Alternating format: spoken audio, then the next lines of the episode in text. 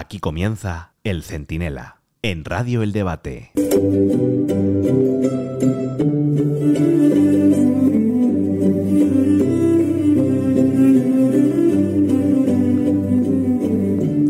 Ustedes seguro que saben la sensación que se tiene cuando se entra a un servicio público, digamos en una estación de tren o, de cohetes, en el caso de Yolanda Díaz.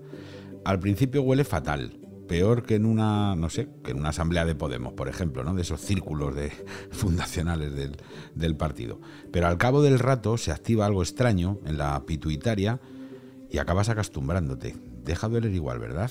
Bueno, pues me van a perdonar la analogía escatológica, que no son horas, pero no se me ocurría nada mejor para describir lo que ha hecho Pedro Sánchez en la sesión de investidura de Feijó, bueno, y en general lo que viene haciendo con España desde 2018. Intenta normalizar siempre el hedor que le acompaña, y a fuerza de insistir, lo está consiguiendo con muchos, con demasiados. Soy Antonio Naranjo, esto es el Centinela en el debate, y si dan ustedes permiso, se lo explico todo ahora mismo.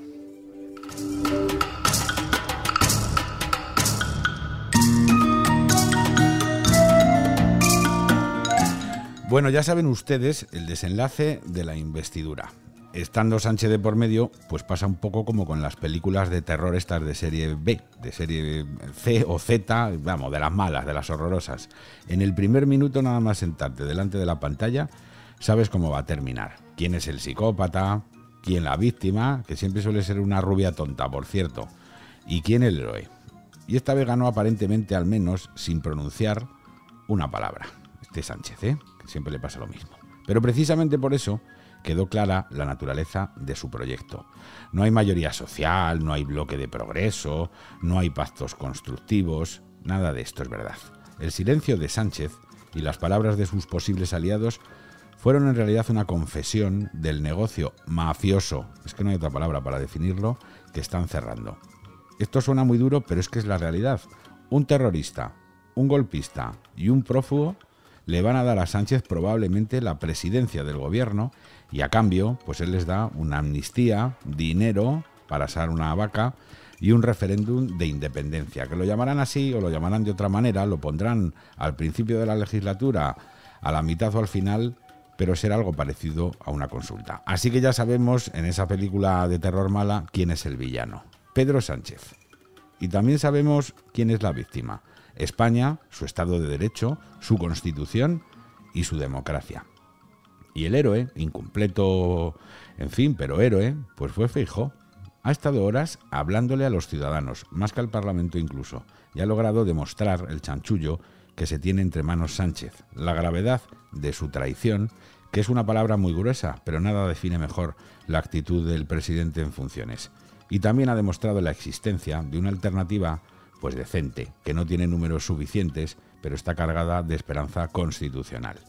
Escuchen lo mejor de nueve largas horas de intervenciones cargadas de razones, de advertencias, de decencia, que es una mercancía muy poco habitual, e incluso de una retranca gallega, pues muy apreciable. Que después de escucharle, señor Rufián, señora Nogueras, está clarísimo. El señor Sánchez no quiere hablar porque no quiere responder. Yo creo que todos los catalanes independentistas se han dado cuenta de que os miente Sánchez o mienten ustedes. ¿Quién es el que miente, señor Rufián, señora Nogueras? ¿Ustedes o Sánchez?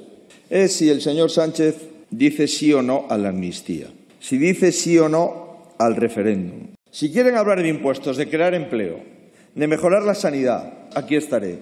Si quieren hablar de amnistías y de referéndum, su hombre es el señor Sánchez. Bueno, ya han visto que todo el debate, que era largo, ¿eh? y ha durado dos días, se resumía en realidad en la pregunta que Feijó le hizo a Pedro Sánchez, y no al chihuahua este disfrazado de Doberman que soltó para huir, el tal Oscar Puentes de Madison, para huir como Puigdemont, por cierto, Sánchez, en un maletero parlamentario, pues qué sé yo, rumbo a la desvergüenza. Repito las preguntas de Feijó. Amnistía, sí o no.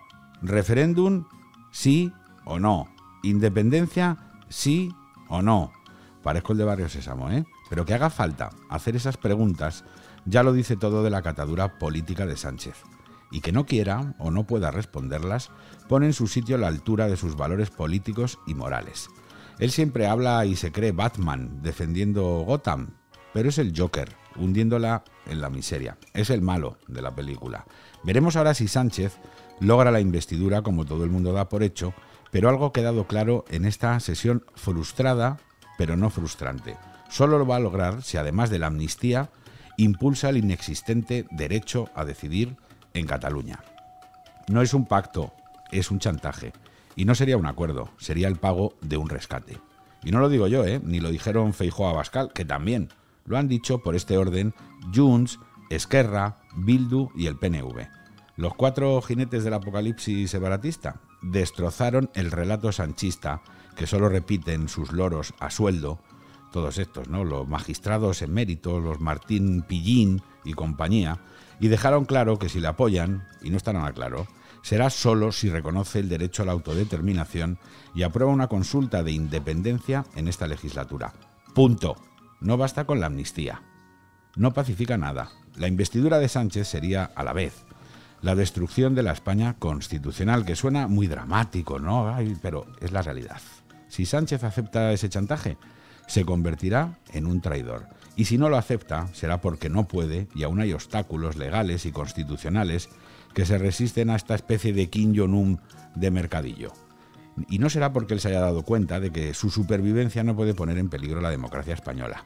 Él ya ha demostrado que está dispuesto a todo, pero falta por saber si Puigdemont, que es el que le tiene trincado por la entrepierna, afloja sus exigencias o las lleva hasta el final. Yo apostaría por lo segundo, es decir, porque no se retire de la carretera en ese coche en dirección contraria en el que va siempre Puigdemont sin luces y sin frenos. Y aunque ahora mismo parezca imposible, también apostaría por una repetición electoral que ponga a Sánchez en el lugar que le corresponde en la historia, el del tipo que ha estado siempre dispuesto a gobernar en España a cambio de la demolición de España. Eso se llama traición, y a quien la comete se le trata de traidor. El Centinela con Antonio Naranjo, Radio El Debate.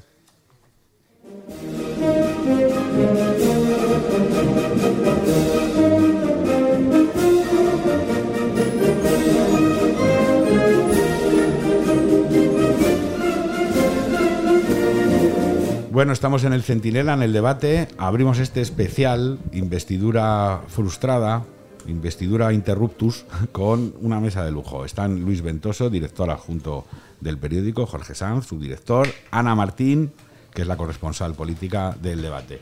La verdad es que hoy podéis hacer vosotros el programa solos, porque me parece a mí que cualquiera eh, sabe de qué vamos a tratar, ¿no? No hace falta ser muy inteligente.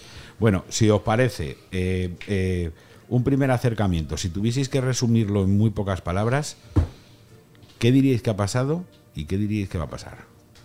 Yo diría que no ha pasado nada.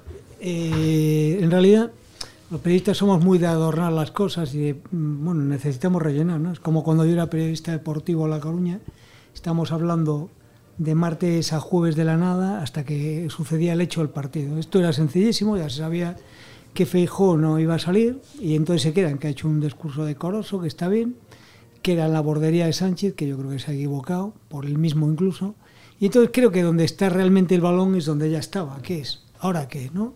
Y mi pronóstico es muy pesimista yo creo que el acuerdo está hecho en contra de lo que tú decías, Antonio. Sí, sí, lo que la última oportunidad sería el rey, que no, mi pronóstico también es que no va a hacer nada, o el Tribunal Constitucional, que tampoco va a hacer nada. Entonces yo creo que vamos de cabeza. Si Dios no lo remedia, aunque Sánchez no merece invocar a Dios, pero bueno, si no lo remedia, vamos al Frankenstein 2 y todo lo que va a conllevar. Jorge, Ana.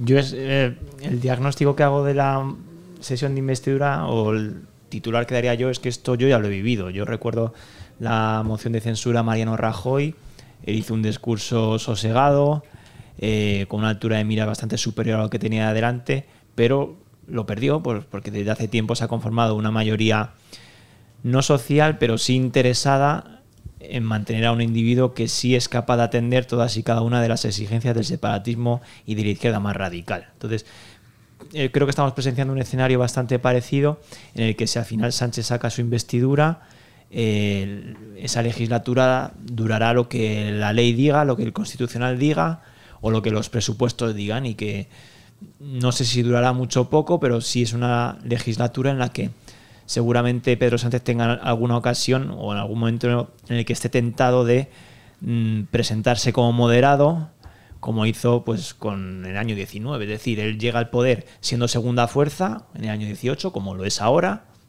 y a lo mejor en el año 2024 se finge de nuevo moderado, impulsado por el poder y por su continuidad en la Móncula, y dice yo con esta gente no puedo seguir, vayamos a elecciones y a lo mejor las gana, como pasó en el año 19, no digo que no. Y Ana, tú que te has chupado además in situ, sabes que por cierto, una investidura de estas te convalida como dos cursos en West Point. pues llevo cuatro fallidas con estas, así que pues fíjate. ya, eres, ya eres coronel, como mínimo. ¿Cuál sería tu resumen, Ana? Luego entramos en harina. Bueno, yo creo que hay silencios elocuentes y atronadores y el de Pedro Sánchez de estos dos días eh, lo ha sido. A mí me parece que cambió voluntariamente el guion de la investidura de Alberto Núñez Feijó, que no obstante supo reponerse a la contrariedad y lo hizo simplemente para no tener que hablar de la amnistía, porque tal vez un debate sobre eso en este momento pues eh, podía de alguna manera entorpecer las negociaciones que ya desde hace tiempo están en marcha pero bajo cuerda, y que a partir del viernes veremos en qué fructifican. Y luego, por lo que respecta al Partido Popular, pues eh, yo he visto un, eh, un chute de de moral, por así decirlo, eh, bueno, en realidad han sido dos en los últimos días. Lo fue el acto del domingo y lo ha sido el papel de Feijo en, en, esta investidura, que es verdad que se ha dejado la piel y que ha dejado intervenciones pues eh, muy afortunadas, creo yo ante el independentismo catalán y también ante el PNV que se merecía que en este momento le dijeran algunas verdades del barquero. Ahora que, eh, en fin, todo el mundo da por supuesto que una vez fallada la primera votación, en la del viernes no puede haber ninguna sorpresa. En, teoría le haría falta una mayoría simple a Feijóo, que también es inalcanzable. Pero ¿a alguien se le ocurre que si no en esta segunda ronda, sí en la de mm, el señor Sánchez, sea cuando sea, parece que sería pronto, sí que puede pasar algo? Es decir, yo no veo a diputados del Partido Socialista ni votando a Fijo ahora ni el viernes, pero ¿creéis que todo lo que eh, ha intentado eh, provocar el felipismo dentro del PSOE clásico puede llevar a que haya algún diputado que, avergonzado por lo que Pedro Sánchez parece estar dispuesto a hacer con el separatismo, se plante? ¿O esa opción la descartáis por completo? Yo creo que no hay más que ver la reacción de la bancada socialista al discurso de ayer de Óscar Puente cuando habló de que no busquen en en estas filas eh, transfugas ni voces discordantes porque no las van a encontrar y porque este eh, partido pertenece a su militancia y esto es lo que quiere la militancia. Eh, la bancada del PSOE respondió absolutamente enfervorecida porque es, es un calco, está construida imagen y semejanza de Pedro Sánchez y van a ir con él a muerte. No va a haber ni una sola deserción, vamos, pero es que eso ni, ni, ni, ni, ni, ni en el sueño más húmedo de Feijóo podría pasar. Espera un momento, Luis, es que, es que tenemos a Ana Samboal al teléfono, ah, columnista, presentadora del Cascabel de los Domingos, una maravillosa periodista, y no la queremos quitar mucho tiempo. Ana, ¿andas por ahí? Hola, ¿qué tal, Antonio y compañía? Buenas tardes. Bueno, Ana, no te quitamos mucho tiempo, pero dinos, eh, si tuvieses que resumir en un par de brillantes frases lo que ha pasado y lo que crees que puede ocurrir ahora, ¿cuáles serían? Bueno, yo creo que eh, la derecha, y no me refiero solo al Partido Popular, sino a la derecha sociológica, ha descubierto un líder porque eh, había dudas, sobre todo en el entorno de Vox, a lo mejor, de, la capacidad de, de Feijó para liderar esa em, alternativa constitucionalista y yo creo que ha hecho un buen discurso, ha dibujado en la tribuna un buen proyecto para España y ha sabido enfrentarse a todo lo que tenía en el hemiciclo. Y al otro lado, el silencio de Pedro Sánchez le retrata. Quiero decir, si mm, no tuviera miedo a reventar una posible negociación, hubiera hablado, hubiera trasladado su proyecto para España o para Cataluña o para, para lo que tenga en la cabeza, pero no podía hablar, eh, pues eh, será por algo. Yo creo que a partir de la semana que viene empezaremos a tener noticias de lo que se está negociando y cuál es el proyecto que tienen, pero tanto los portavoces de sumar que subieron a la tribuna como los separatistas lo han dejado bien claro. La amnistía ya está hecha y ahora a ver cómo armamos el referéndum. Y tú, Ana, y no te quito más tiempo, ¿eres de las que piensa que Pedro Sánchez no ha hablado porque no lo tiene cerrado o no ha hablado porque le da un poquito de pudor contar en público la naturaleza de sus acuerdos? No, yo creo que pudor no, ninguno. O sea, eh, o no lo tiene cerrado o no lo quiere desvelar antes de tiempo. Es verdad que hay que escucharle. Los mítines del Partido Socialista eh, que ha protagonizado en los últimos días ha dicho yo no voy a hablar porque no es mi momento, es el momento de otro candidato, lo cual me parece muy respetuoso. Ahora bien, me lo hubiera parecido si él hubiera intervenido en la tribuna eh, enfrentándose al discurso de Alberto Núñez Fijo y diciéndole, pues mire, no, mi modelo para España es este otro. Eh, pero él no ha hablado porque no ha querido hablar tenga o no tenga cerrada la negociación de la amnistía. De todos modos, las dos partes quieren llegar a un acuerdo. Pedro Sánchez quiere llegar a un acuerdo porque le conviene para seguir en el gobierno y los separatistas quieren llegar a un acuerdo también, con lo cual hay voluntad de hacer un pacto, mmm, tendrán que ponerse de acuerdo en los detalles. No creo que eso lo haga descarrilar. Tendrán que ponerse de acuerdo si no lo han hecho ya. Me, eso que lo hayan hecho o no esté cerrado todavía, a estas alturas me resulta indiferente. Bueno, pues seguro que te leemos en el debate muchas cosas y muchas ideas y un seguimiento estupendo de todo lo que vaya pasando y te veremos también, claro, en el Cascabel el próximo domingo. Ana Samboal, muchas gracias por atendernos. Ana, un beso a sus pies siempre. Gracias, Antonio. Un beso. Adiós. Bueno, ¿y vosotros cómo lo veis todo esto? Ya, ya de verdad. En, Ya, lo que has dicho, sí, mientras eh. no me hagáis un Oscar Puente, os pido que no respetéis ya las normas de decoro. De- Está el listón muy alto, ¿eh? Lo de los honrados socialistas que van a... re- Eso es como pedirle a los ultrasur del Atlético de Madrid que sean de Ancelotti, ¿no? Es una Sí. quimera. E- e- Este, este tema de lo que ha pasado en el, en el Congreso es muy interesante porque en, la foto corta es verdad que Feijó ha estado excelente, se ha mostrado como un parlamentario solvente, no ha dicho ninguna barbaridad, pero yo creo que para la lucha a largo plazo, aquí hay que ver la foto en largo. Y es que hoy en la sociedad española manda el paradigma mental de la, de la izquierda, un gran parte de ella, que tiene a su vez el apoyo de las televisiones. Entonces la actitud que está adoptando el PP es yo soy serio y no rompo la Constitución ni voy a ir con Bildu y con Junts. Y a partir de ahí, ¿qué eres? Pues como el PSOE, en cierta medida. Entonces es un grave problema. Tenemos un líder de la oposición que habla en todas y todos, y decía los diputados y las diputadas, ese tipo de cesiones. Aquí hay un tema que si no se da la batalla ideológica de fondo, pan para hoy y hambre para mañana. Puedes ir ganando las elecciones con una situación agónica económica, como logró Feijó, pero si no vas al tema medular de las cosas, y Feijó me parece que no quiere ir al tema medular de las cosas. ¿Y cuál que es sería ese tema Dar la batalla ideológica por cambiar el paradigma mental. Es decir, tú tienes que presentarte en el Congreso y decir abiertamente, no, no, no, no, no. Vox no es fascista ni ultra. Vox es un partido mucho mejor que ustedes y yo voy a ir con él. ¿Por qué no? Porque me avergüenza, porque estoy de acuerdo con él. Vox, el PP y Vox tienen que pensar que hay 11 millones de votantes de derechas. El PP está en un tema de tengo que ir a pescar en la izquierda. No, no, no. Tú tienes que ir a pescar en la derecha, conquistar esos 11 millones y intentar, en la medida de lo posible, recomponer la derecha. Mientras siga este disparate de dos partidos de derechas dándose bofetadas y chinitas y de renunciar a convencer a la sociedad de que hay un paradigma mental diferente, estás condenado al fracaso siempre, porque provocas que la sociedad es de izquierdas. Pero no sería, eh, Ana, Jorge, que Feijó, claro, se jugaba la presidencia, mm, pero también se jugaba sobre todo el, el liderazgo en, en el Partido Popular y también en la el centro derecha en España, ¿no? Mm, Eso sí parece que lo ha sacado con nota, ¿no, Ana? Tú, tú le has visto... eh, Sí, pero es que yo muy eh, aplaudido, tampoco digamos. creo, a ver, eh, es, es cierto que el palo del 23 de julio fue muy gordo, que las expectativas están, estaban eh, muy altas y que al Partido Popular le ha costado estos dos meses pues ir pasando las, las etapas de un duelo, ¿no? Por así decirlo, a- a- hasta aceptar el lugar y el momento en, en el que están.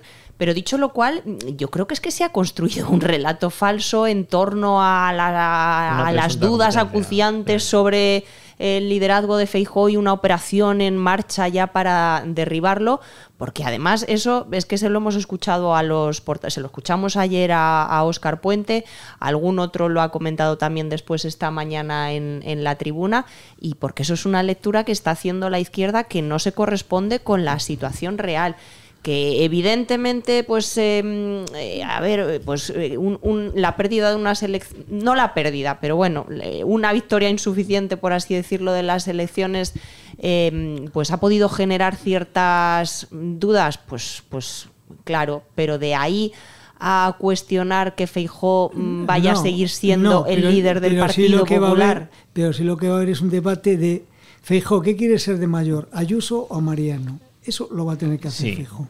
Y ahora mismo está en Mariano. Y yo creo que para ganar de verdad va a tener que ser Ayuso.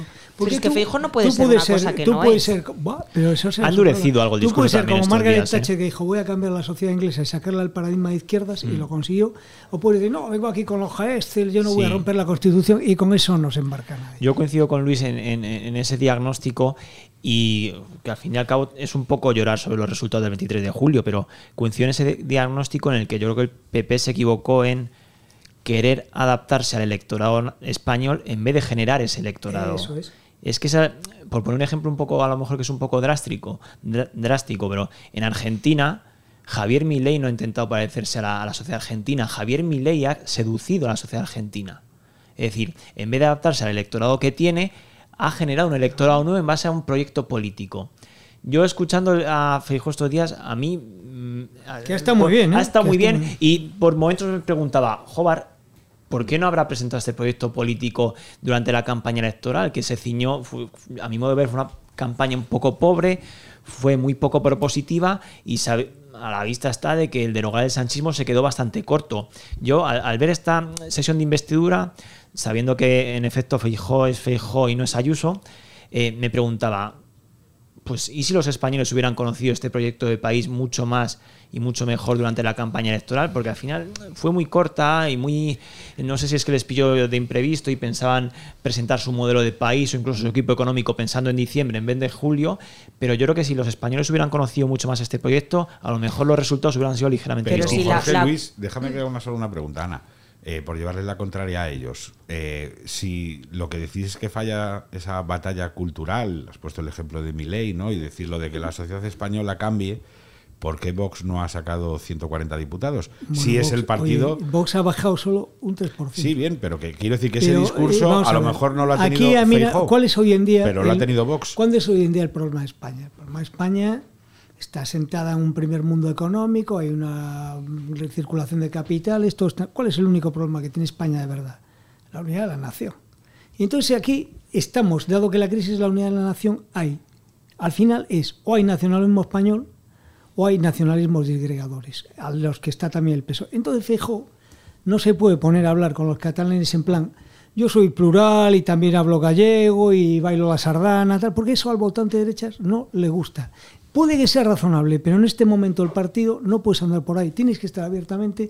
Está aquí nuestro compañero Sito con una bandera española en la pulsera. Seguro que cuando escucha España plural, la riqueza de nuestra diversidad, no estamos en eso. Aquí hay una batalla absoluta ahora si va a seguir existiendo España como tal o no. Al final se reduce eso. Entonces Feijóo tiene que estar en este momento para ganar las elecciones con conduencia, con dos cosas. España, España, España y un proyecto ganador de futuro de, dicho como decía Boris Johnson, yo os voy a hacer más ricos y vais a tener un coche mejor. Y eso es lo que yo he hecho en falta, un proyecto liberal ganador y un poco más de calor en el patriotismo constitucional. Yo creo que la derecha en este país tiene 11 millones mm, de votos, los tenía con Rajoy y los ha tenido en estas elecciones. La cuestión es que para maximizar esos resultados lo tienes que hacer con una única lista y no en dos como lo ha hecho esta vez. La derecha. El Partido Popular eh, o la derecha en su conjunto a día de hoy no se puede permitir ir en fraccionado en dos a las elecciones generales como sí se lo puede permitir la izquierda. ¿Por qué? Porque a la izquierda los resultados se los completan los independentistas. Claro. Todo le viene bien. Eh, PNV, Bildu, Esquerra, ahora Junts, el BNG, todo el que pasa por ahí. Pero el Partido Popular eh, tiene a Vox, tiene a UPN, que ha sido un, un partido con el que ha concurrido a las elecciones generales tradicionalmente, menos en esta ocasión, Claro. y tiene de vez en cuando, como ha tenido en esta Es que- ocasión, a Coalición Canaria, que por cierto ya está Claro. esperando a que fracase Feijó para, Para para, echarse en brazos Es que tú has de- sacado de el Sánchez. elefante en la habitación Pero aritmético eso- del que no queremos hablar. Pero ¿qué eso no es seducir al electorado, Luis, eso es simplemente eh, Sí, porque tú tienes ser que, prácticos. tienes que ganar los votos para un lado. Yo creo que la- lo que tiene que. No nos escondamos, al fin y al cabo, en España, cuando ha gobernado la derecha, En las grandes de- crisis. en las- en Catástrofe, las- catástrofe. lo- exactamente. Ahora mismo no hay una situación de catástrofe. Hay dificultades, pero no hay catástrofes. ¿Qué es lo que tendría que ocurrir en España para que volviera a gobernar la derecha? Que ocurriría básicamente lo que ha pasado en Madrid. Hay- que hay- haya un líder con el tirón suficiente capaz para convertirse en lista única sin serlo, pero rozarlo. Y esa es la manera. Eh, yo no voy a contribuir a- al asunto de moverle la silla a Feijó, que yo creo que se tiene ganado el liderazgo porque está invicto en todas las elecciones en las que se ha presentado. y ha co- subido eso hay que 48 respetárselo. escaños, ¿no? Y ese mérito es atribuible a él. Pero eh, en- en el- a la vista está de que no hay un escenario de, de bancarrota de país, hay que seducir a la gente por otros cauces. Y que ocurra en España lo que ha ocurrido en Madrid, que en efecto durante un tiempo PP y Vox convivieron, cuando hicieron presidenta Ayuso en una coalición en la que ya fue segunda, y luego ya seducirles con un programa propio que sea capaz de hacerle el, habla- el abrazo del oso electoralmente a Vox. ¿Cómo, mira- ¿Cómo ganó Ayuso la mayoría absoluta? Es un caso para estudiar. Claro. y que tendrían que estudiarlo en Con Génova una apelación también. emocional. Pero es Socialismo ruina, libertad, conmigo te va a ir muy bien y tira para Pero es. Madrid. Pero Es sociológicamente Madrid eso- no oye, es eso España, es Luis. que yo soy gallego, no tenemos unas antenas ni No, pero unas na- patas sí, pero te pongo, llenas de pelos. Te llevo, la, Esto- co- te llevo la contraria que me encanta, Luis. En Andalucía también se ha sacado una mayoría absoluta con un discurso y una actitud más parecida a la de Feijóo que la de Ayuso. Yo no judo, ¿eh? Lo que Sí. quiero decir que, Sí, que, es verdad. que en cada sitio O sea, el, no funciona el- exactamente. El señor lo de. Andalucía tiene un plus de agradabilidad, de encanto personal impresionante. Es un señor, el típico que todas, como diría Irene Montero, lo querríamos de, de, de nuero, ¿no? de- Es un señor encantador, que va a todos los sitios, reduce a la gente, le cae bien a todo el mundo. Tiene esa gracia. Es verdad que lo hizo desde la izquierda y Ayuso desde la derecha. Pero yo creo que, que ambos a su modo han liderado. Eh, Moreno Bonilla también le ha dicho a la sociedad, oye, yo te voy a sacar la carcasa esta del socialismo y conmigo vais a crecer y vais a ir a mejor, ¿no? Y, esto era, vamos a derogar el sanchismo. Vale, estamos todos de acuerdo que Sánchez es insoportable y vamos a derogar el sanchismo. Y Claro. Yo creo hay, hay en, en ciencias políticas hay una teoría, la, la pirámide de Maslow, que dice cuando eh, la gente no tiene sus necesidades básicas cubiertas o, eh, o está preocupado por eh, cuestiones eh, mm, tan prácticas como lo puede ser el precio del aceite, no le hables de la unidad de España, no le hables de otras cuestiones de altura, porque primero tiene que solucionar el llegar a fin de mes y la lista de la compra. Y estamos en eso. Al final es verdad que estamos haciendo eh, un discurso eh, de alguna man- manera de, de- de- no sé si llamarlo apocalíptico, pero bueno, eh, es que de alguna manera en, en realidad estamos situ- viviendo una, una situación crítica ¿no? Eh, respecto a la supervivencia de la nación española. Y yo creo que mm, es que ese mensaje no llega eh, lo suficiente, no está calando en la gente, pero porque al final eh, la gente, y se ha visto estos dos Pero días porque de, de no debate, cala- está no- desconectada porque no está cala- pensando en otras cosas, está pensando el en los estantes del no supermercado. cala porque el paradigma mental del partido de la oposición No, Luis. es también socialdemócrata. No, Luis, es un sino- partido sí, socialdemócrata. y es- y- eh, no y cala porque aunque propone- no estemos ¿has en escuchado- una situación de bancarrota ¿le has nacional, pero sí pero eh, ¿le has hay mucha gente pasando muchas una frase tan sencilla como yo no quiero subvención, quiero un país de ganadores que van a más y van a prosperar. ¿Se lo has oído alguna vez? Lo que está diciendo él es, yo también bajaría el IVA del no sé qué. Está en la rebaja del subsidio. Bueno, que estamos, recuerdo a los oyentes en el Centinela del Debate, sois mundialmente famosos, pero recuerdo vuestros nombres para nuestros oyentes en China, con Luis Ventoso, con Jorge Sanz, con Ana Martín, y hablando... Podemos hablar en chino. En. Bueno, y hablabais de que, algunos, de que el PP es un poco socialdemócrata. Ahora os hago una pregunta para que os mojéis de verdad. ¿Y el rey Felipe también es un poco socialdemócrata? ¿O también tiene que participar, no sé si llamarlo batalla cultural, pero sí que, sí que tiene que participar de algún modo en lo que está pasando ahora en España con la Constitución, sobre la Constitución, contra la Constitución, o no? ¿Tiene que hacer de espectador, en fin, pasivo del espectáculo? Ana. Eh, me pones ante una tesitura. Vamos a ver, es que yo creo que no mm, eh, que, el rey no tiene margen de maniobra en este momento. Quiero decir, el viernes eh, la presidenta del Congreso, Francina Armengol, irá a contarle que el candidato a la investidura que él designó ha fracasado en su segunda votación y a partir de ahí se iniciará una ronda de consultas que probablemente sea lunes y martes de la semana que viene. Sánchez le dirá, Majestad, yo quiero, yo quiero ir y creo que puedo conseguirlo y le designará. Y, ya está. No sé, o sea, quiero decir, eh, eh, el, rey mm, tiene un papel institucional de árbitro y moderador de las instituciones de este país, ¿no?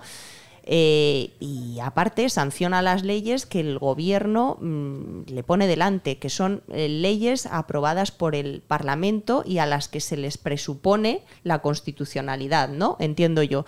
Y me parece que yo, esto es una opinión muy personal ¿eh? y sé que no es compartida por algunos de, de esta mesa, pero que la derecha debería proteger un poco más al rey en este momento, porque precisamente lo que quiere eh, la izquierda es eh, embarrarle en según qué peleas, como lo intentó ya en la primera designación de candidato, cuando Sánchez dijo que él no iba a darse codazos con Feijó por ir el primero, y luego llegó a Zarzuela y le dijo al rey que sí quería. Si la derecha lo protege tanto, tanto, al final va a ser para inaugurar el corte inglés y el curso escolar, porque entonces la derecha también puede preguntarse, oiga, ¿y entonces esto para qué? Si en un momento máxima amenaza... El artículo 62i de la Constitución española dice que al rey le corresponde ejercer el derecho de gracia como arreglo a la ley, coma, que no podrá autorizar indultos generales. Lo tiene tan fácil como esto. Mire, yo no le puedo firmar la amnistía, porque entre mis funciones está que no puedo conceder indultos generales y esto no es un indulto mm. general, es peor que un indulto general.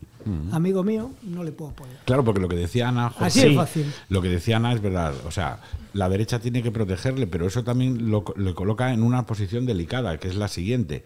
Si el rey participa, se de alguna manera inmola ante una izquierda deseosa probablemente de acabar con esa institución, pero si no hace nada, esa izquierda que pacta con el separatismo tampoco parece que vaya a ser custodia de la Casa Real, como emblema precisamente de una nación que está un poco en subasta, ¿no? Con lo cual, ¿no sería mejor que eligiera cómo pasará la historia? Pregunta. ¿eh? yo, por, responder a la primera pregunta, yo no creo que el rey sea socialdemócrata, yo creo que el rey tiene el, tremendo efecto de que tiene por costumbre cumplir la ley. Y en base a esa ley mandó a Feijóo a la investidura y en base a esa ley, que es la Constitución, mandará a Pedro Sánchez a la suya. ¿Que luego se puede oponer a la amnistía en base a este artículo que ha leído Luis? Eh, yo creo que sí, que encaja y que cuando lleguemos a ese río pues cruzaremos ese puente. Eh, la investidura de Sánchez se va a hacer porque son las atribuciones que le corresponden al rey, así lo pone. Cuando llegue la amnistía, pues adelante. Pero dais por hecho eso del rey, yo pregunto. ¿eh? permitidme que os apriete.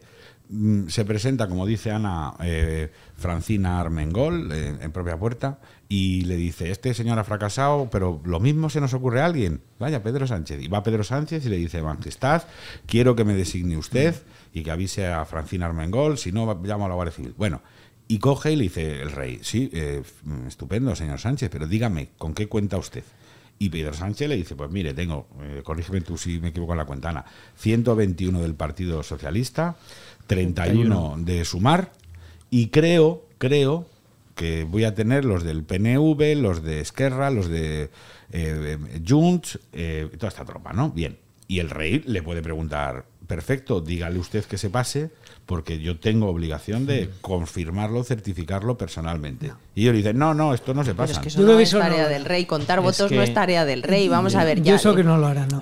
yo ahí existen pero, podría dos precedentes de investiduras que eh, fracasaron y que llevaron a este país a una repetición electoral, entre ellas una de Mariano Rajoy. Entonces, mm, claro que Mariano Rajoy, imagino que cuando se presentó ante el rey le dijo, pues mm, creo que lo puedo conseguir, y luego resulta que no fue así, pues esto es eh, lo mismo. Le dirá, creo que lo, puedo conseguir, pero...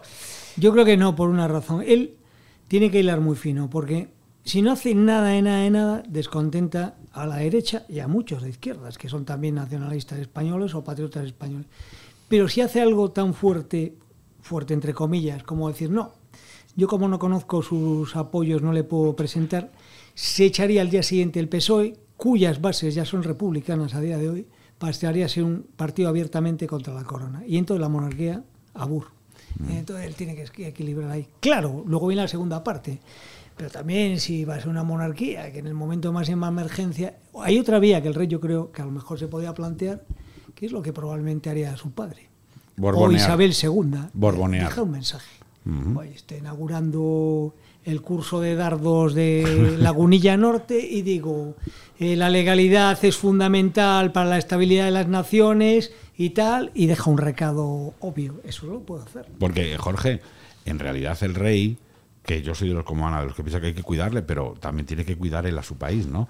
Eh, claro, el rey si acepta, porque no puede hacer otra cosa, la investidura de Sánchez en las condiciones que la harían viable, que es básicamente tragar con el separatismo, el rey tendría que aceptar que su propio discurso de octubre de 2017 se Sí, convierte pero- se convierte o en papel mojado o que queda enmendado en su totalidad Enmendado por por, el sí, presidente del gobierno. yo, yo creo que el discurso de, de- de octubre del 17 del rey quedaría enmendado no mandando a Sánchez a la investidura, sino sancionando una eventual ley de amnistía. O sea, quiero decir, hay un camino que es previsible, pero que hay que recorrer igualmente. O sea, tú cuando estás mandando a Sánchez a la investidura no estás enmendando tu discurso todavía de octubre del 17. Creo que estás sometiéndote al trámite, al trámite constitucional. Eh, donde estaría eh, aceptando la disolución de su discurso sería sancionando esa ley. Que es ahí donde yo me quiero ver y donde creo que nos vamos a acabar viendo. Ese es la- el parecer. Bueno, a ver, señores, que estamos en el Centinela, en el debate. No quiero quitaros mucho más tiempo, Jorge y Ana, que sé que tenéis que perpetrar todo tipo de fechorías en el debate. Os leemos, os leeremos con mucha atención y ahora seguimos con más tertulia. Hola, soy Juan Carlos Girauta. Un saludo a todos los oyentes del Centinela en el debate y un abrazo muy fuerte a mi querido amigo Antonio Naranjo. Abrazos. Estás escuchando El Centinela en Radio El Debate.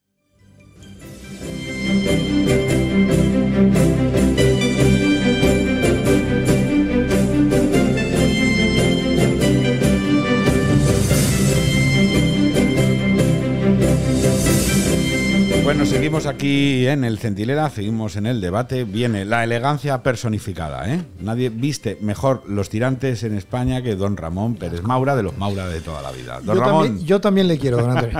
Pero yo no, no, ni me acerco. Me pongo yo unos tirantes y parezco Miliki. ¿Sabes la diferencia, verdad? Me lo tomaré como un elogio. Luke Liam Gallagher también. También, también. Bueno, Ramón, intentamos ponerle un poco de. No, no de sonrisas al día, que no, es para reír. No, porque no es para reír, no. No, no es para reír, pero te quedas con algo bueno, digo, por, por contarle a los lectores y a los oyentes del debate algo positivo. ¿Tú sacas algo positivo de algo que aparentemente es tan frustrante como que la candidatura constitucional haya quedado derrotada por una que presume de no serlo? Bueno, evidentemente eso es demoledor. Pero yo sí saco una cosa positiva. Y es que eh, ayer descubrimos un, un Alberto Núñez Fijó que para yo creo que una gran mayoría de los españoles era desconocido. Eh, ayer descubrimos un Alberto Núñez Fijó con una capacidad de debate y con un aguante espectacular. Eh, el, el- el- el martes estuvo nueve horas y cuarto eh, ante el micrófono con una parada de una hora y media, un poquito, un poquito más, y, y todavía a última hora de la tarde tenía una velocidad mental y una capacidad para debatir y para destruir argumentalmente a sus rivales muy notable, que yo he visto muy pocas veces en, en- en el Congreso de los Diputados. Y eso, objetivamente, yo creo que es bueno. Eso también te lleva a la pregunta de por qué no vimos a este Alberto Núñez Fijó en la campaña electoral. Algo se debió hacer mal, porque mm, contrastaba mucho con lo que habíamos Por lo visto. menos con la última semana Sí, de la campaña o electoral. Las, o las dos, eh, o las dos semanas de la campaña campaña. Me dicen fuentes de las que me fío mucho que la próxima semana vamos a ver un relevo en, en la dirección del Partido Popular. Es verdad En que el- en la- perdona que yo, yo soy un cotilla, y de hecho me gano la vida haciéndolo, ¿no? ¿Pero dónde, De- Ramón? ¿En el gamarrismo? ¿Dónde? Sí, bueno, en, torno en la el secretaría El, equipo directivo eh, que tiene él. Es verdad que al día siguiente de las elecciones, dos días, no me acuerdo exactamente, pero inmediatamente por las elecciones, él dijo que hasta que no se so- resolviera el proceso de, de elección del presidente del gobierno, fuese él o fuese otro, no iba a hacer ningún cambio. Eso mm, básicamente se va a resolver mañana, porque yo creo que o pasado mañana, porque nadie duda que va a perder. Y entonces estaríamos cumpliendo lo que él ya había anunciado. Pero lo que me dicen esta tarde es que ese cambio en el núcleo que le ha acompañado en estos mm, en este año desde que fue elegido eh, para ser presidente del partido va a cambiar ahora. No será más por los. Y saludamos también al director del debate, a don Vito Rubido, que se incorpora a la mesa del Centinela.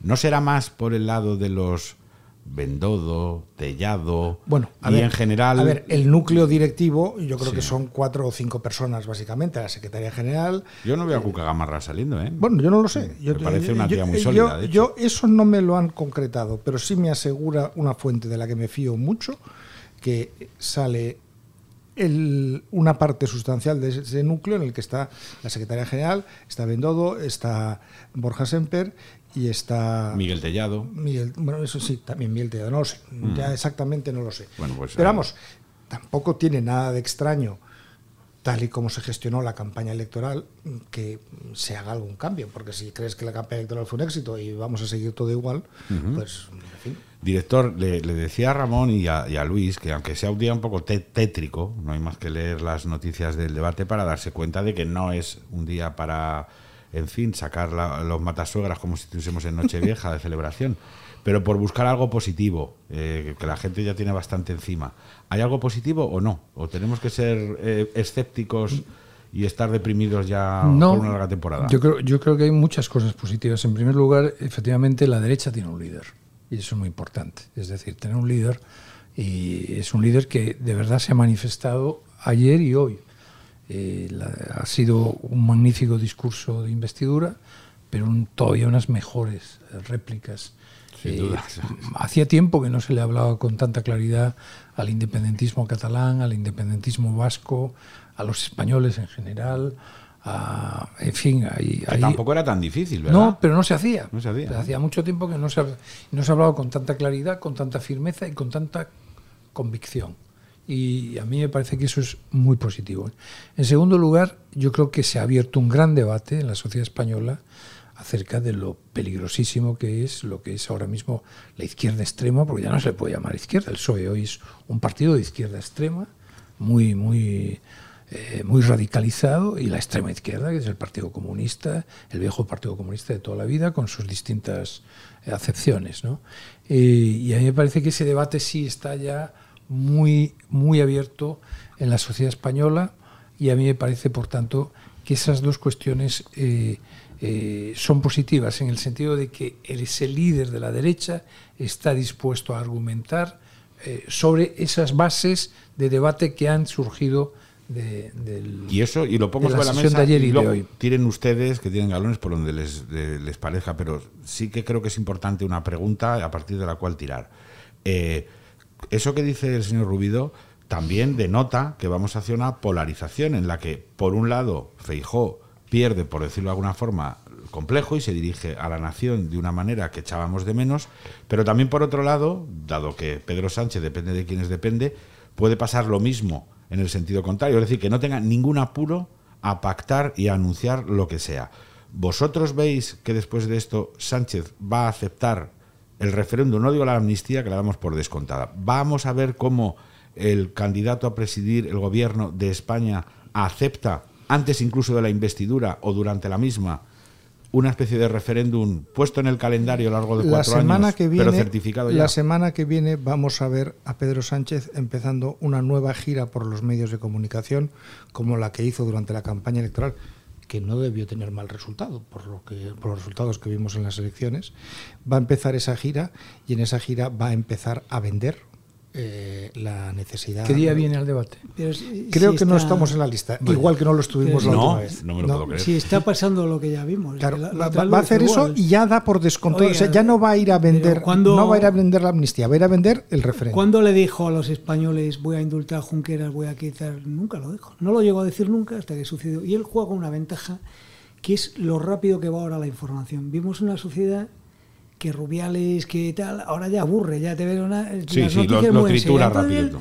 que mete, la- habrá un folloncillo unos días, dos manifestaciones del PP de Bosta, ala, ya pasó, porque la sociedad tampoco... Incluso con un referéndum. Mientras, mientras haya dinero para las cañas, la calefacción y un Ryanair Sí, al año... pero el problema- pero lo que no se da cuenta la sociedad es que eso revienta Claro, con lo claro, que se va a hacer. eso tiene y que, consecuencias. y que todos los eh, augurios de los expertos apuntan a que a partir de enero la economía va a ir muy mal. ¿eh? Esto Ya lo va muy dijeron- mal, pero Sí, se va a no. Ya lo dijeron en el otoño No, pasado pero, y no pero yo acabo de estar ahora mismo con, con un empresario importante del calzado. Dice que en el mundo del calzado, de la ropa, del, no se está vendiendo. No es el caso de Inditex, nuestra gran multinacional de la moda, Porque pero es que no, claro, y porque y porque se está beneficiando de que han cerrado muchísimas tiendas, Claro. muchísimo pequeño comercio.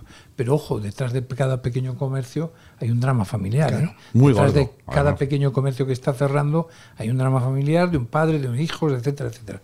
Y los datos de consumo, incluso de consumo este verano en restaurantes, de- están llenos, sí, están llenos, Pero pero, ya pidiendo sabe- un calamar, sí. pidiendo Claro. un menú del día Sí, para un- dos. Un Fanta y dos vasos, sí. Sí, sí, un- no, no, menú del día para dos y, y lo que sobre pónganmelo en un tupper. Pero los zapatos fluchos que tú tanto apoyas seguirán. Pero claro, si, eh, Vieto, eh, Ramón, eh, Luis, si dais por hecho, y si no me corregís, que sí que se va a hablar abiertamente de un referéndum. No, no, no, lo va a acordar y entonces aparecerá una cosa que emergerá que será eh, eh, consulta diagnóstico de la claridad Bueno, del no sé qué. ver, Luis, Los españoles, oh, Bueno, yo, yo quería decir una Lo cosa. llamará de otra forma, pero ahora va a hacer una campaña para Yo justificar. estoy con en este momento preciso no tiene cerrado el acuerdo. Esto es. No, no lo no tiene. cerrado el acuerdo. Tiene, yo creo que está negociando alguien en su nombre, claro. con, pero no tiene cerrado el acuerdo. Y entonces, como no tiene cerrado el acuerdo, es una de las razones por las que él decidió No hablar. No hablar. Entonces, ¿Por qué? Porque no puede salir a decir una cosa y después la contraria de la contraria Bueno, de la eso- contraria. esto lo hace todo el tiempo, ¿eh? O ya, sea ya, que- pero claro, pero sabe que ese juego, o sea, es eso de que puedes engañar a todos una vez y puedes engañar Claro. eh, O sea, todos a todo el unos tiempo no pocos, claro. pero El no puedes engañar es- a todos todo el tiempo. Si va al límite, ¿cómo se para eso en España? Porque vamos a, ver, vamos a suponer que hace la consulta, la lleva allí, se llama diagnóstico de claridad. Llega con de Pumpido y dice, a vos muy buena, ya está la consulta hecha. Sí, sí, ¿Qué va a hacer la sociedad española en ese caso? Nada, ya verás. Nada. Yo creo que nada. ¿Qué es Y en ese caso- está, Asistir al como dice nuestro director a veces, es lo que hizo Hugo Chávez. Es que es el mismo. Es lo mismo, Exactamente, es es, el proceso tal cual. O sea, ¿creéis tan fácil que es que ha pasado. ¿Quién nos A iba a decir hace ocho años que se iba a indultar a un tío? No, peor. Que se iba a acordar el gobierno a la sombra con un tío al que tú habías parado el año pasado cuando estaba dando un golpe de Estado. ¿Quién nos iba a decir, no hace ocho años, hace cuatro, que nos iba a parecer menos malo que se pactara con Bildu que con Junts? Esto es lo que estamos viviendo hoy. Sí, sí, sí. Bildu está ya perfectamente asumido. Todavía hay un poquito de polémica. Sí, porque cuatro nostálgicos como nosotros recordamos quién es Bildu, pero si Claro, no Hay que- hay que recordar que eran unos asesinos. Bueno, ya, ya, la, pero la claro. señora, esta mañana salió una señora allá a la tribuna del Congreso. Lo de señora es una facciones metáfora, ¿no? masculinas y tal. Y dijo, este estado represivo español, esa señora está condenada en el año 84 por el periódico Egin señalar blancos humanos para que los matase ni más ni menos. Sí. Pero esa tía es la socia del Partido Socialista. Merche Izpurúa, sí. Que por cierto, le genial. adjudican una de las portadas más repugnantes que yo recuerdo y que vosotros que hemos hecho periódicos en Egin, que era cuando Sí, sí. las fuerzas y cuerpos de seguridad liberaron a Ortega Lara, el titular, como él era funcionario de prisiones, el titular de portada de Egin era. Ortega Lara vuelve a la cárcel. O sea, esta es la, la, Sí, sí. la- la sociedad de... Entonces, si naturalizáis a lo que íbamos, lo del referéndum, vuelvo a preguntar porque yo estoy aquí para sacar de sus mentes aquello que otros no se atreven a decir, ni a hablar, ni a debatir con tranquilidad. Si eso pasa, tampoco el rey tiene nada que decir. Es que lo, de- lo del rey, esto de exigirle tanto al rey. No, no, yo no le exijo, yo pregunto nada más, porque pero se- porque la gente se lo pregunta. Exactamente, es que es un- una constante. El rey, el rey- al rey, eh, la constitución lo ha dejado maniatado de tal manera que salvo una eh, operación de un coraje extraordinario, pero también con un riesgo muy importante, que es eh, que confrontar con media, con media parte del país, eh, el rey tiene muy difícil actuar, muy difícil. Como, ojo, el artículo, me parece que no sé si es el 8 o el 9, creo que es el 8. El 8 le, ot- le otorga, el artículo 8 de la Constitución, dice claramente que las Fuerzas Armadas tienen que velar por la integridad física del país. por la integridad física. Es decir, cuando unos señores dicen, no, ahora esto se esto deja de ser España. Pues ahí tiene que, tiene que intervenir. Claro, es que es un tema muy delicado. Cuando, pero- cuando dicen, no es, eh, es, eh, mm, es constitucional la amnistía, tal, porque no aparece en la Constitución, que es uno de los grandes Sí, debates. Es que no aparece en la Constitución. Vamos a ver, toda la Constitución es un armazón que en sí mismo invalida la amnistía. Claro. Eh, Desde el, hecho, desde el momento que dice que, que es una unidad, etcétera, Claro, etcétera, y claro. tal, y que se le otorga al ejército el- la, la función de proteger la integridad física, desde ese momento ya te está diciendo que quien vaya contra la integridad física va contra la constitución. No, es que prohíbe específicamente los indultos generales y una amnistía. Entonces es el Está ejemplo encima, del tren, encima. de los perros, del, del- esto que se dice, del- los trenes polacos prohíben que vayas con perros, entonces no puedes llevar un oso. Pues Claro. igual, si ya prohíbe los Sí. indultos generales, no puedes permitir la amnistía, que es más que un indulto general. No, y yo creo, en, en la línea de lo que estabas preguntando tú, que eh, el presidente del gobierno tiene una grave responsabilidad por la situación en la que está poniendo al rey. Porque eh, el rey no puede enfrentarse directamente con el gobierno. Pero es que el gobierno y Pedro Sánchez, incluso en su proceso de, de designación como candidato, está forzando al rey a, como mínimo, hacer la vista gorda con partes de la Constitución. Primero, el rey va a tener que creerse la palabra de Pedro Sánchez, que no se caracteriza por su amor a la verdad en las declaraciones que hace, y aceptar que tres o cuatro partidos que no van a ir a la, a la cita con, con- con el rey, a la cita que les va a dar el rey, va a tener que creerse lo que le dice Sánchez. La Constitución dice que el rey tiene que informarse. de lo que- Bueno, pues no, no se va, eso no va a ocurrir. Y luego, en segundo lugar, el rey es constitucionalmente el mayor garante de la Constitución. Y es evidente, bueno, claro, nos van a vender que el Tribunal Constitucional dice que la amnistía es constitucional y que, en fin, todos sabemos que eso no es verdad. Y eso nos, se lo va a imponer al rey. Por lo tanto, el rey de todo este proceso va a salir debilitado. Y va a salir Haga lo que debilitado. haga. lo que haga, va a salir debilitado. Si el rey se plantara, una cosa que yo creo que no puede hacer, pues, físicamente no lo puede hacer, pero vamos, si lo hiciera, porque evidentemente esa mitad de, los, de, de la clase política española le va a poner la cruz. Y si el rey acepta, el rey está bordeando la constitucionalidad con sus actos, que es justo lo que no puede hacer nunca. Y hablando de debilidades, eh, seguimos en el, en el centenario del debate para nuestros oyentes. Saludos cordiales, que diría el clásico. Hablando de debilidades. Hay, que- hay que decir cada cinco minutos, me lo de- nos lo decía siempre Manuel Martín Ferrán, Siempre, siempre. cada cinco minutos el indicativo Pero- para que el oyente que nos está escuchando sepa que esto es Radio El Debate, el Centinela, es. Con Antonio bien lo dicho el director. Y saludos Con a los. Antonio Orange, para los ingleses. hay un, anuncio Saludos de- a los oyentes de Australia, por cierto. ¿no? Pues seguramente que nos está Por escuchando. supuesto. Si hay alguien en Australia que nos llame. Eh, hay un anuncio que dice ponga un naranjo en su vida. Ah, sí. No, No, no, saben lo que hacen. No, no, no.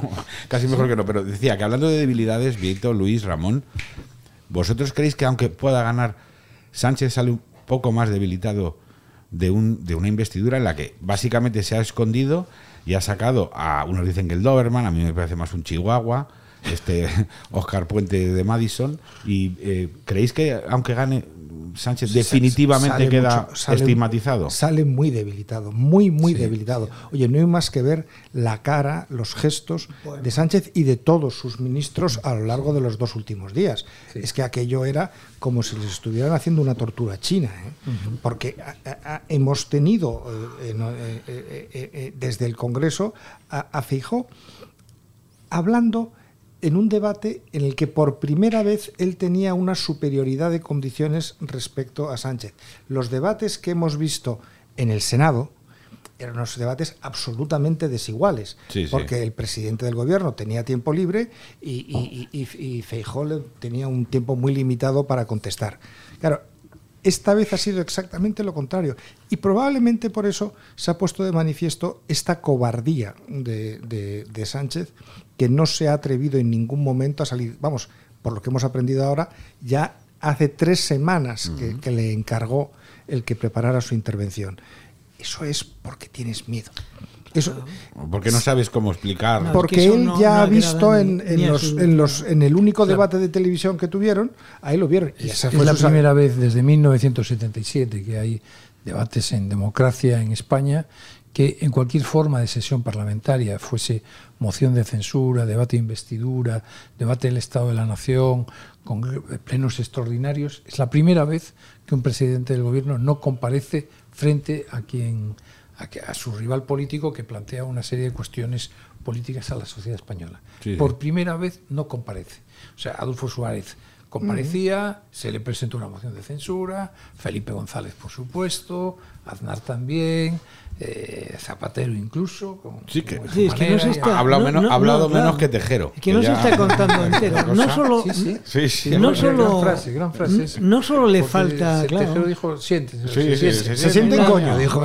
Pero, pues este ni, eso. No solo le falta respeto a los votantes y simpatizantes de Feijóo y de Vox, le falta respeto a sus propios votantes. A los suyos, que tienen derecho a una explicación del líder de su partido ante un acontecimiento más importante sobre todo que donde un político que aspira a ser presidente del gobierno le pregunta a él, oiga, ¿tiene usted algún pacto con los independentistas para una amnistía? Se lo pregunta y no le contesta. Y luego es esto de empiezas... Claro, es que, es que efectivamente... los señores que votan a Paje y al, y al PSOE en Castilla-La Mancha, los señores que votan en Almería al PSOE, los señores que votan en, en Badajoz al PSOE, esos señores no tienen derecho a... Incluso hasta los señores que votan al, al, PSC en Barcelona. Es que además las preguntas fueron tan claras. Era amnistía, sí o no. Referéndum, sí o no. No, pero luego está, eh, eh, entra, eh, está el tema también de la mala educación. Lo del chiste es inglés de empieza tirando papeles en los jardines y luego matas a tu Bueno, cosas como la displicencia. Llego a las cortes, no me siento en el escaño porque soy más chulo con ocho. Que vayan empezando la sesión, que ya iré. Me voy antes de que acabe. Son cosas ya de y después de, Macarra, Y bueno, y nunca estuvo en, mira, en el debate en que se deroga, en que se reforma la ley del CIES de sí, no está. No está. En el debate de los pencanillos no está. En otro debate más también de este, así, no está. Es decir, tiene una actitud de desprecio. Hmm. A lo que es el Parlamento, que eh, habla mucho de la, de la entraña, como muy bien decía hoy en su artículo Luis Mentoso, de la entraña política del personaje. Me vais a dejar que salude un momento a María Jamardo. Creo que está vigilando el tribunal. ¿Qué tal? María, estás vigilando el tribunal constitucional, ¿no? Para... Atrincherada, atrincherada me hallo, con una tienda de campaña en la puerta. y de ahí no te muevas, María. En cuanto veas que se mueve Conde Pumpido, nos avisas, ¿eh? Oye, María, eh, muy rápido, que sé que estás ocupada, pero dos cosas nos gustaría mucho saber de ti. La primera, una reflexión general, ¿cuál es la fotografía con la que tú te quedas? Y la segunda, si eres de las que da por hecho que el Tribunal Constitucional ya está preparado para afinarle a Pedro Sánchez lo que sea menester. Bueno, pues mira, yo creo que mi titular es que en un debate que Feijó aspiraba a ganar en lo moral, eh, que ya no da presidencia del gobierno, desde Sánchez la moralidad ya no es una eh, virtud a tener en cuenta para los eh, presidentes del Ejecutivo, pero empiezo a ver eh, con cierta preocupación y honda tristeza, aunque no coincida con las ideas socialistas en absoluto, eh, que al PSOE eh, le gusta montar numeritos para desviar la atención cada vez que ve que algo le sale mal o que no responde a sus planes previstos, ¿no? Y eso es lo que pasó ayer en la sesión de investidura. Creo que subestimaron al señor Fijó, como lo hicieron en el debate, por cierto, en el cara a cara eh, electoral, del que creo que no se ha recuperado el señor Sánchez y tiene un pequeño trauma. Y, y luego, en segundo término, pues evidentemente, claro, yo ayer eh, veía a Sánchez riéndose en, su escaño cada vez más pequeño, en ese escaño, a medida que avanzaba eh, la jornada, cuando Fijó interpelaba ya en el trámite de réplicas y contrarréplicas, donde se creció a nivel parlamentario, y le veía como cuando a Homer Simpson estaba con su neurona pensando en otras cosas, que era Puigdemont, Puigdemont. Veía la neurona de Sánchez pensando en Puigdemont y en cómo contentarle porque lo tenemos eh, todo hecho. Pues eh, en eso es en lo que está, con la certeza de saber que el Tribunal Constitucional, por supuesto, le va a arreglar eh, de entrada el tema del Consejo General del Poder Judicial, porque salvará, con toda probabilidad, a partir del 2 de octubre, este trámite eh, que tiene pendiente eh, de saber si eh, puede avalar o no el, bloqueo impuesto a los nombramientos eh, que aplicó el gobierno de PSOE y de Podemos. O sea que sin ninguna duda empieza empiezan los juegos artificiales. Pues con el panorama que describes, María, casi mejor recoge el campamento y huye. No sé si en un maletero, pero sale ahí, mujer. No nos preocupes. Pensaré en afiliarme a Junts, que me irá Esto mucho es- mejor, seguramente. eso es lo que yo le- siempre lo digo. El rey Juan Carlos debería afiliarse a, tiene para elegir a. Junts o a Bildu. Vamos a hacer dos o a Esquerra afiliados. para poder venir a España tranquilamente. Que muchas gracias, María. Totalmente. No te quitamos Gracias, más un abrazo. Un beso. Un abrazo. un beso. Bueno, señores, entonces, ¿y ahora qué? Ya hemos más o menos esbozado lo que está pasando en España, lo que ha pasado, pero ¿y ahora qué? Hay que ir mirando, hay diversos países, se puede uno ir a Oslo, ir a Aruba.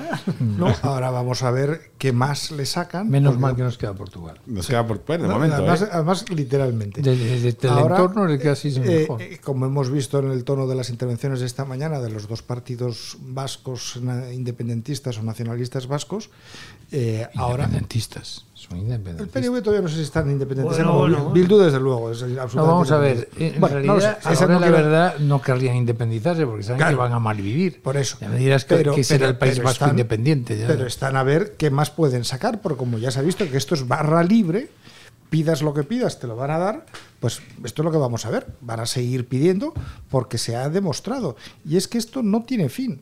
Yo no, es que ha dado tantas muestras Sánchez de que está dispuesto a vender no a su madre, a su hija, con tal de continuar ahí, que es ir y pedir, ir Pero, y pedir. pero Ramón, Luis, Vieito, el y ahora que ya no me refiero solo a- a- al gobierno y a lo que le pueda rodear a Sánchez, a los que parece muy claro lo que buscan y lo que el otro tiene que dar. Me refiero al resto.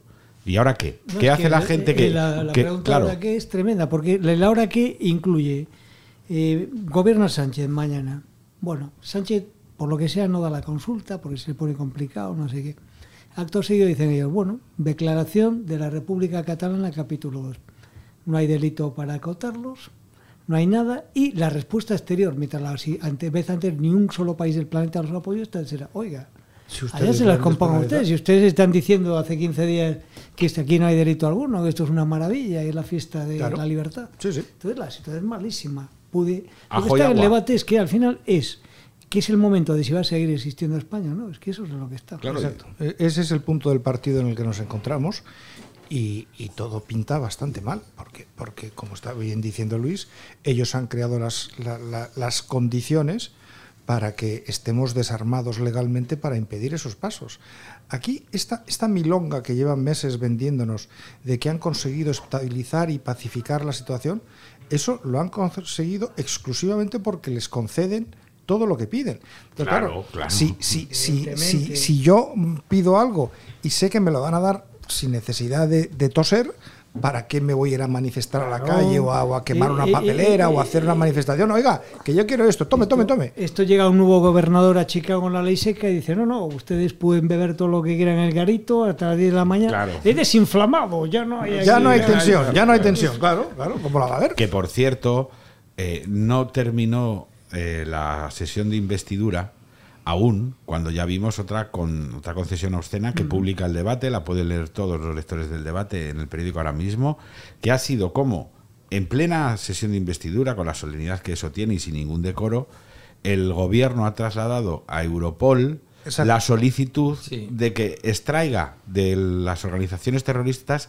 claro, eh, el independentismo dice al independentismo. No, no, no, no, No. Era a los CDR, era a los terroristas que la semana pasada o hace dos atentaron en la vuelta ciclista Sí, sí. a España, ¿no? Es Sí, decir, sí. que ya, un ya- ciclista catalán para más Sí, seis eso es. diciendo Es una carta del. Ministerio del Interior en la, en la- en la que se pide esto. Sí, sí. Claro, es que, es que, y eso ha sido a instancias de, de Puigdemont. Es decir, Sí, Puigdemont sí. está demostrando que estos son sus aliados, porque si no, ¿para qué lo pide?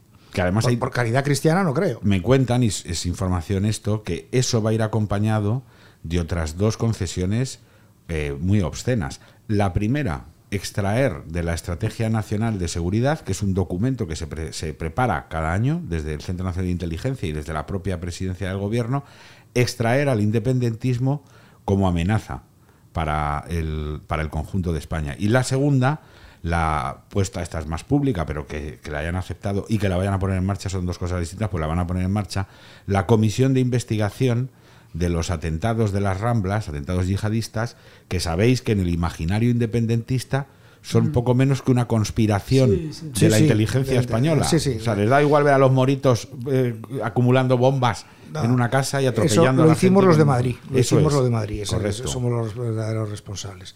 No, ambas cosas son muy graves. A mí que Fernando Grande Marlasca esté a- a- desde el Ministerio pidiendo esto, desde el Ministerio del Interior, vamos, no digo que haya sido él personalmente, pero que el Ministerio del Interior esté pidiendo que los CDR dejen de ser considerados terroristas, es que es, que es un insulto a la Pero, inteligencia de todos ¿sabéis lo que pasa? Al final del día, ¿cuánto le dedicó ayer el telediario de Televisión Española a la moción de Feijó? Nueve minutos, ocho y medio, que yo lo vi a las tres de No, la no, tarde. pero de la intervención de Fijo, un minuto. Y a Feijó Un un, minuto, minuto. sí. Entonces, claro, esa es el entonces la sociedad española, ¿dónde le llega esta conversación? Le llega en el debate, agradecer a Dios, tal, pero es que no hay. Bueno, nosotros estamos creciendo mucho en lectores, vamos Precisamente, camino del millón claro. de lectores diario, pero no llegamos a 10 millones, que llegaremos. Llegaremos, pero, sin duda. Pero, pero no llegamos, y entonces... Lo que estáis diciendo, Vito, es que España tiene un problema con la televisión. Sin duda, ¿no? sin duda, tiene un problema con el sistema mediático. El sistema mediático español al que contribuyó como pocos el Partido Popular ¿eh? en sus distintas etapas. Es decir,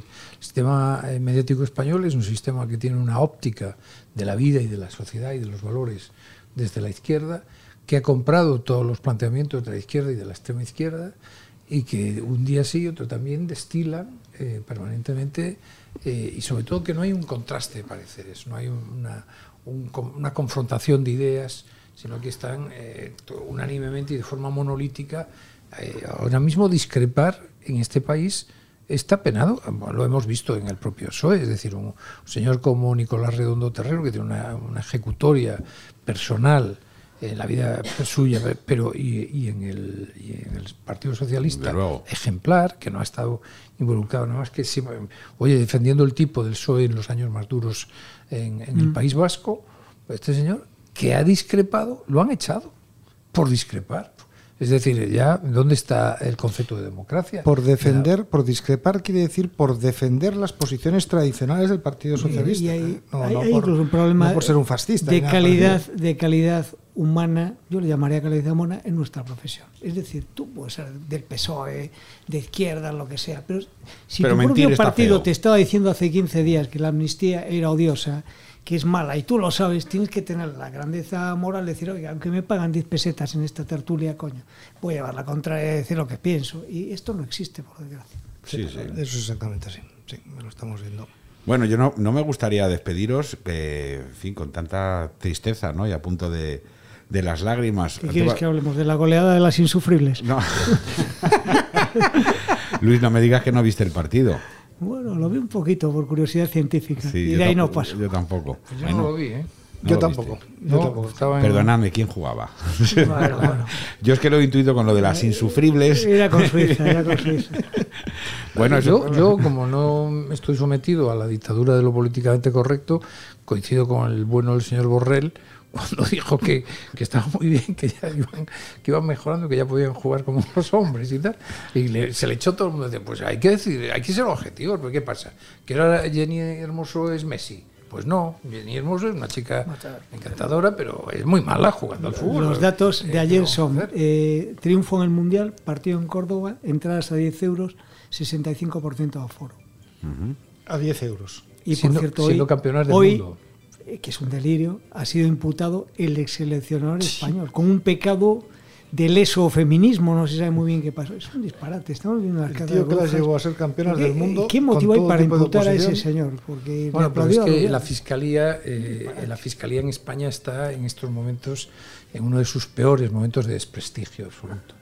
Eh, Pero yo vuelvo a insistir, así, así se fue construyendo el, el- el andamiaje del chavismo.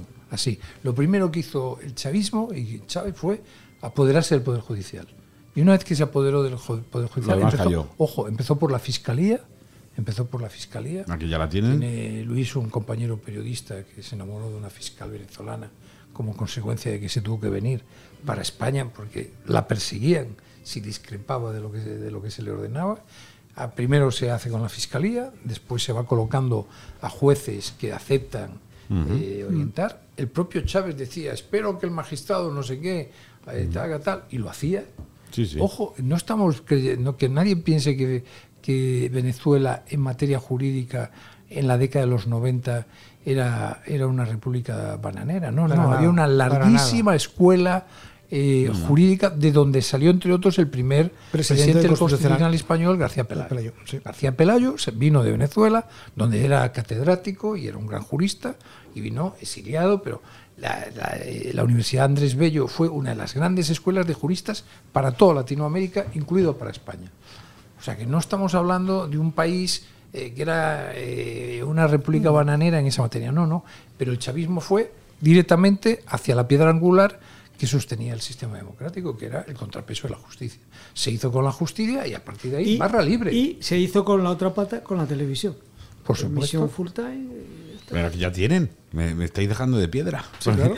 Aquí ya Aquí tienen. tienen las dos cosas. La abogacía del Estado, que siempre es del Estado. Sí, bueno, sí. pero bueno, no la colonizas hasta el punto. No, hombre, cuando hay de un abogado del Estado que discrepa, lo echan. Efectivamente. Eh, Tienes la abogacía del Estado, tienes la Fiscalía General, tienes el Tribunal Constitucional y pronto tienes el Poder Judicial, que por tanto también acabarás teniendo el Tribunal Supremo, que es el, el álamo ¿no? de la Pero justicia. Conde Pumpido, por ejemplo, va si, si dice que la amnistía eh, es, es constitucional, se va a hacer una enmienda a sí mismo porque él participó, de, o fueron votaciones por unanimidad las del Constitucional en el, en el mil- 2017 en torno a los sucesos del 1 de octubre del 2017. Y ahora va a desmentirse. O sea, aquello mismo. no existió, los- las decisiones del Constitucional no existieron, no tienen valor. Y claro, yo le pregunto al señor Conde Pompeo, con el que tengo alguna oportunidad de hablar, pero de verdad, Cándido, ¿tú quieres pasar a la historia como el mequetrefe de Sánchez? ¿De verdad? ¿Eres tan bajo en tu nivel jurista? Es- yo, que conste, a mí siempre que me ve se escapa. Pues ya le veo. Yo, me, ve. Uy, cuidado, Claro. ruido. No, no, yo quiero decir, pero, pero vamos a ver, yo ya no como, como ciudadano, Sí, como sí. ciudadano que tengo la oportunidad de compartir una mesa. Pero tú de verdad crees que puedes pasar a la historia como el jurista mequetrefe en manos de un tipo de tan escasa catadura moral y tan escasa formación como un tipo como Sánchez. Pues va a pasar. Sí, sí. Va a pasar. Bueno, hago el resumen. eh, somos Venezuela, casi, ¿no? La bordem- ojo. Y nos es gusta que el fútbol siempre- femenino. Es que, es que estamos Siempre en lo de parece que siempre. nunca pasa nada. ¿Tú Entonces- sabes cómo le llaman? Eh, Porque además estamos con el lenguaje este inclusivo. ¿Tú sabes cómo le llaman los... vene- eh, ¿Sabéis que hubo un, un- motín en una cárcel hace 10 días en Venezuela? Una cárcel donde se Sí, sí. escaparon no sé cuántos. Tal. Mandaron 15.000 soldados y aún así se les escaparon 80, entre ellos varios narcos importantes y tal. No, no les llaman presos. Todo, todo, escuchas los boletines de ellos de televisión tal, son los privados de libertad. Los privados. Los privados de libertad y tal, entonces fueron recluidos los privados de libertad, los no les llaman, están No en- hay, no hay permanentemente en una perversión del lenguaje. Yo eso, a que los bajitos nos llamasen verticalmente contenidos me parecería bien. Que eso ya pasa en Estados Unidos, ¿eh? Sí, bueno, sí. Eh, El woke lleva a esto. mientras No llamemos a los tontos de inteligentes alternativos, todavía hay esperanza, Todo llegará, ¿no? todo llegará, no te preocupes. Eso ya alternativos, no, son fijos discontinuos Bueno, con la el- inteligencia. El libro La inteligencia emocional tenía algo de Bueno, ya sabemos que los fijos descontinuos no existen, no hay forma de saber cuántos son. O sea que sí, No, sí. pero eh, tú eres fijo discontinuo en función de tu inteligencia a ratos. ¿Decís hijo discontinuo o fijo Sí, discontinuo? no, la verdad. Hijo discontinuo. Aquí son más discontinuos que fijos. Bueno, que Luis Ventoso, que muchas gracias, te leemos con pasión todos los días en el debate. Ramón Pérez Maura, lo de los Maura de toda la vida, le leemos Ayer tuve que citarlo en dos ocasiones como Oye, fuente de nos acaba de autoridad. dar una exclusiva que Feijóo se cepilla al equipo. No nos dijo cuándo y quién, pero ahora nos lo tiene que contar. No, la semana que viene. La semana que viene no No, que no se cepillará aparte, ¿no? Hombre, aparte, no creo que a todos. Sí. no creo que a Yo todos. creo que Atellado lo va a seguir porque es muy de su confianza. No, sí, eso ya- Mar Sánchez eh, Sierra también va a seguir porque es su Y lo hace la muy bien, persona Mar. que más cercana Y está a gente él. de cana sureña. Eso ya no lo sé. Eso tiene peor pinta, ¿no? Que muchas gracias, señores. Os seguimos leyendo en el debate. Hola, buenos días. Soy Antonio Jiménez y envío un cariñoso saludo muy afectuoso a todos los oyentes de El Centinela en el debate. El Centinela, Radio El Debate.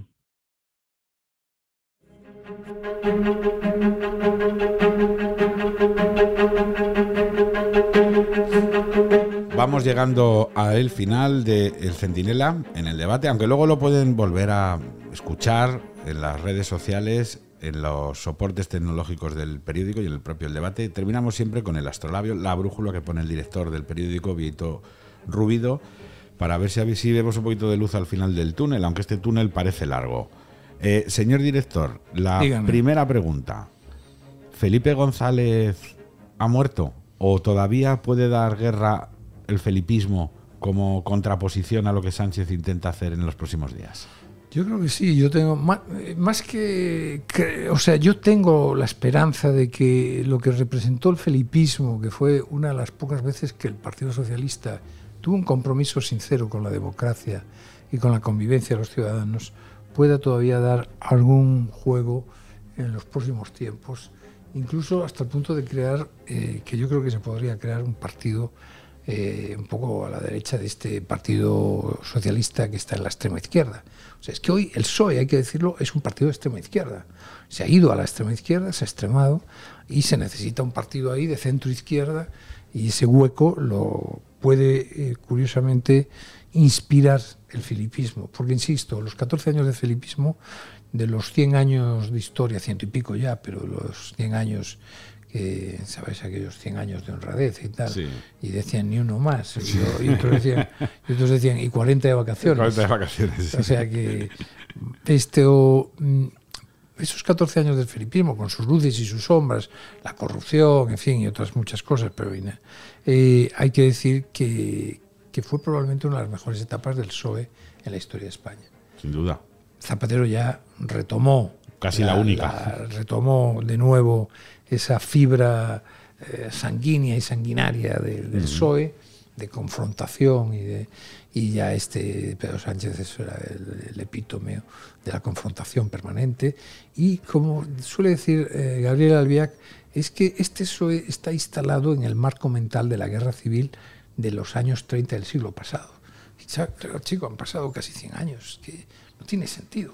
Sí, est- están a nada de desatar la, la revolución en Asturias, ¿no? Otra vez. La segunda pregunta que es derivada de la anterior, señor Rubido, si el felipismo como concepto de contrarrestar al sanchismo existe, y de hecho se ha pronunciado, también existe la posibilidad de que cuatro diputados, cuatro hombres buenos del PSOE, no en la investidura de Feijó, pero sí en la de Sánchez, digan, ¿hasta aquí hemos llegado?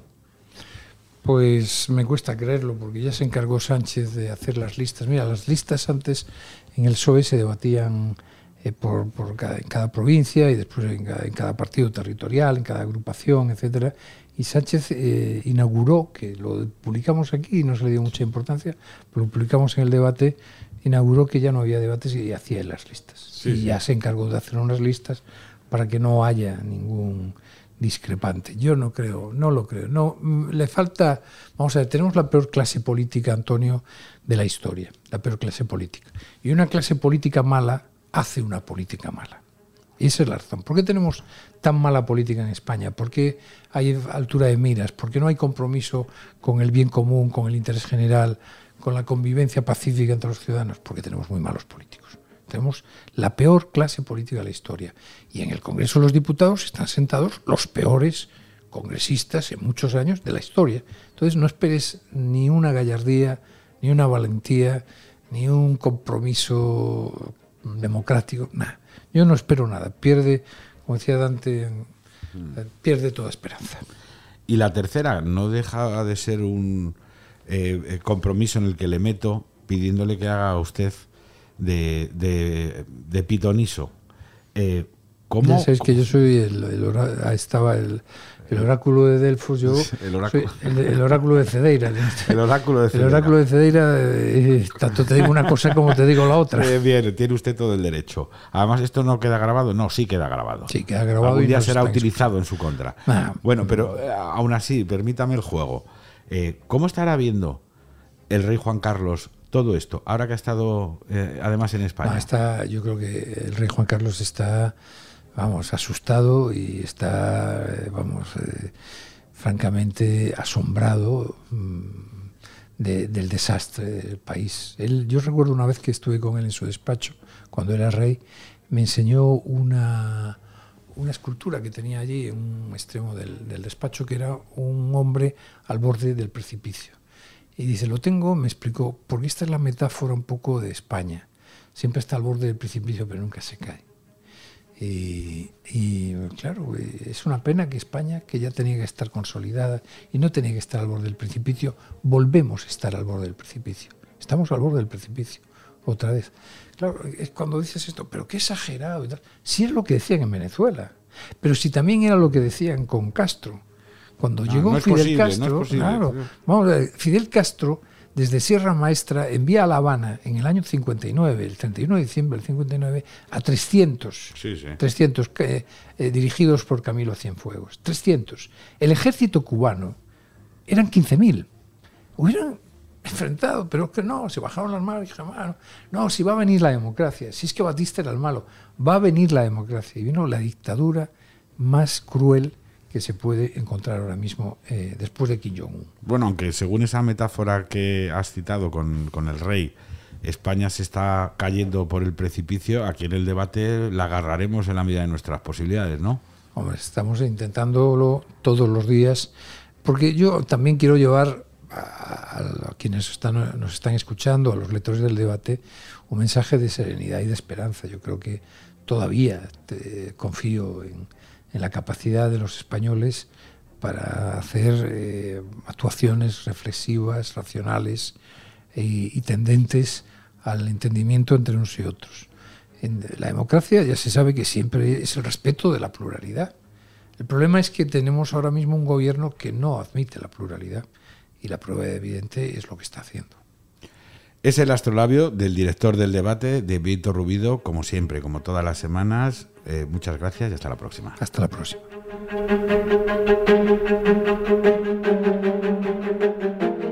Estás escuchando El Centinela.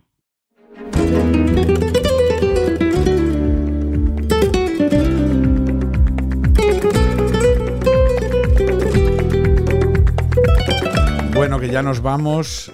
Tampoco se depriman tanto, ¿eh? Que al final siempre salimos adelante. Pero en estas dos últimas jornadas de debate parlamentario me ha saltado mucho una reflexión que hacía Baltasar Gracián y que creo que tiene propietario fácil de identificar para todos ustedes. Hemos de proceder de tal manera que no nos sonrojemos ante nosotros mismos. Así que, Pedro Sánchez, si usted duerme bien esta noche, lo mismo es que no se da por aludido por una frase que parece hecha para usted. La próxima semana más aquí en el Centinela en el debate. Ya saben que cada día tenemos la versión express por si ustedes nos echan de menos. Hasta pronto.